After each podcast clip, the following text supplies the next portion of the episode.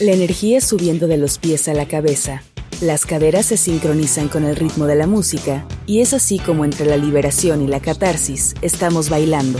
Acompañados o con nosotros mismos, en cada lugar encontramos un baile. Solo es cuestión de conocer los pasos. Esto es, esto es el cine y la danza. Toma uno. En el número 22 de la calle Catherine en Nueva York, brincamos, giramos y corremos al lado de Greta Gerwig en Frances Ha, donde parecería que David Bowie escribió Modern Love para la escena inicial de la película. Antes de explorar temas de adultez, amistad e identidad, Noah Baumbach nos transmite, a través de Frances abriéndose paso entre las calles neoyorquinas, un sentir donde todo es posible.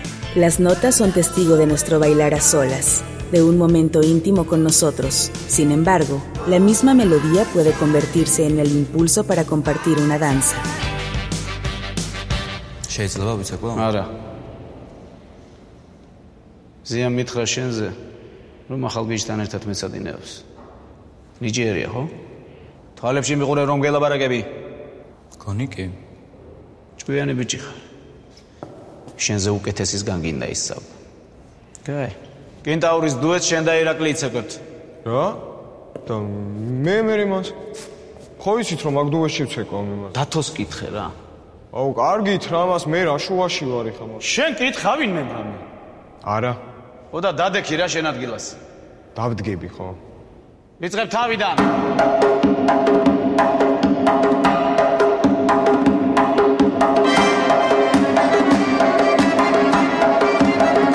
Dividido entre liberarse para arriesgar todo por Irakli, el nuevo miembro del ensamble, o continuar con el tempo de la danza georgiana, rígida, estructurada y tradicional, Merab explora su corporalidad como un lenguaje donde sus movimientos dicen más que sus palabras. And Then We Dance, del director Levan Akin, aborda las expectativas de género por medio de la danza. La fragilidad y la pasión conviven dentro de una cruda sociedad, donde quizás una coreografía es una forma de conocernos mejor.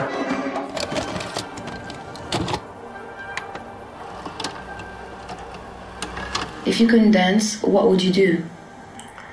Hmm. Suicide?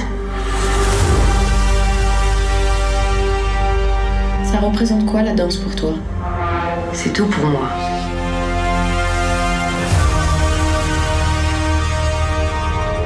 La danse, c'est tout pour moi. J'ai que ça. Est-ce que t'es es prêt à beaucoup de choses pour réussir? De bailar solos a compartir el ritmo de la música con otra persona, pasamos a una fiesta de baile donde al igual que en una coreografía, no sabemos a dónde nos llevará. No sabemos a dónde nos llevará. Clímax de Gaspar Noé es locura, es deprimente y agresiva a la vez. Nos adentramos en una pesadilla alucinatoria compartida por un grupo de jóvenes bailarines. Si bien es una experiencia inmersiva y nauseabunda, también explora el voguing, un baile liberador de autoexpresión e identidad para la comunidad queer y popularizado por el documental Paris is Burning. Imaginar que nadie nos ve moviendo rítmicamente el cuerpo, el baile como actividad recreativa o artística, no siempre tiene un fin, sin embargo, siempre estará cargado de sentido. Una serie de pasos y cadencias en algún lugar donde nos podremos descubrir a solas, en relación a una pareja o una comunidad.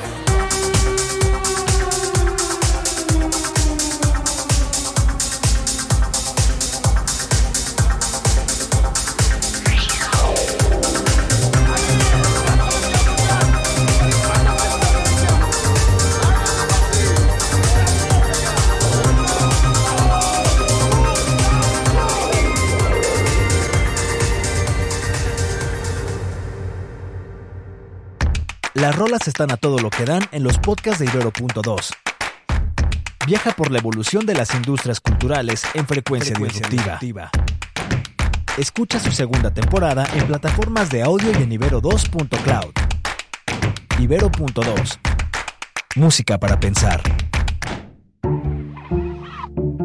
Todo puede pertenecer a la danza. Se necesita una toma de conciencia, una manera de estar en el propio cuerpo y una gran precisión. Respirar, saber, tener en cuenta el menor detalle. La danza está en todas partes, incluso en los contrarios. Surge no solo cuando el ser humano se regocija, sino también a causa de sus angustias. esto es, el cine y la danza. Toma 2. Así lo citó la bailarina, coreógrafa y directora Pina Bausch cuando definió su relación con la danza. El resto de su legado lo escribió con su cuerpo. El mismo que Wim Wenders homenajeó en el 2011 con el documental Pina. When you dance the dance of another, you make yourself in the image of its creator.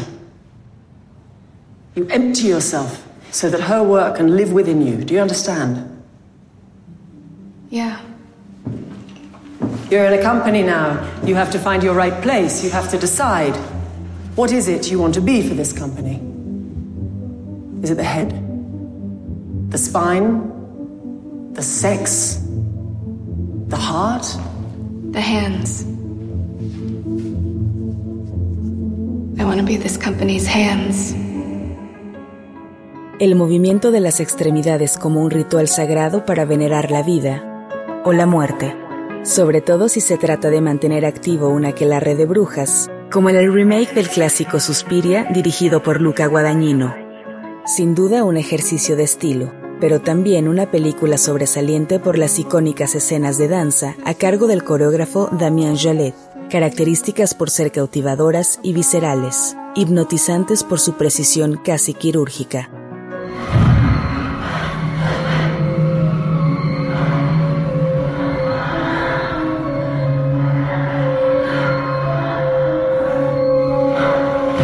Lo vemos en la pieza central de la película Volk, donde las bailarinas se inspiran en el mito de Medusa para interpretar a las esculturas del Museo del Louvre, una suerte de ninfas que han sido presas de un hechizo. I had the craziest dream last night about a girl who was turned into a swan, but her prince falls for the wrong girl and she kills herself.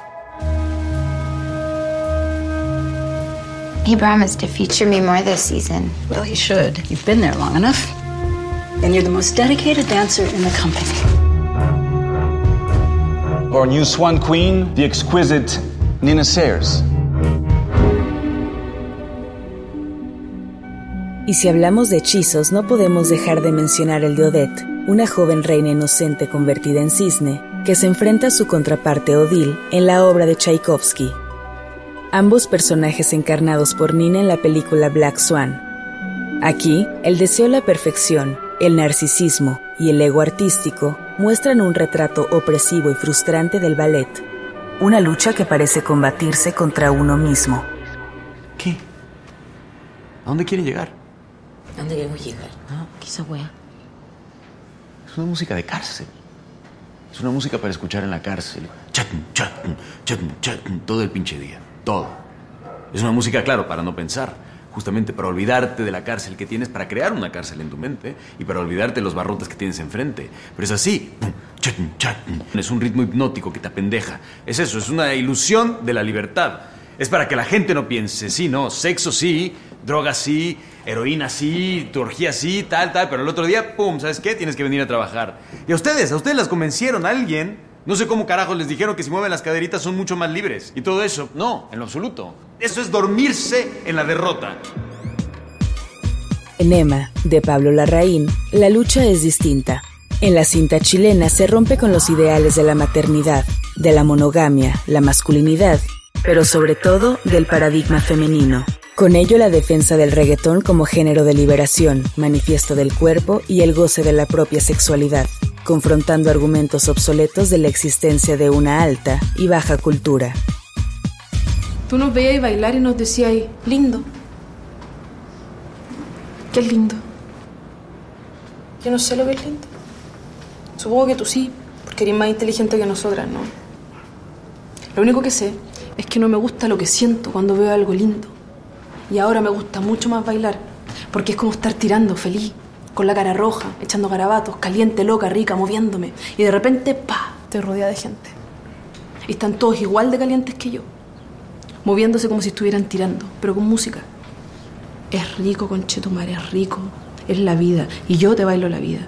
Y si hoy día tú estás vivo estás aquí, es porque alguien en algún momento se calentó y tuvo un orgasmo. Y hoy día ese orgasmo lo podemos bailar. El cuerpo como vehículo hacia la catarsis emocional. La música como la sangre que fluye por las extremidades, el torso y el corazón cada vez que necesitemos expresar toda dicha o inconformidad.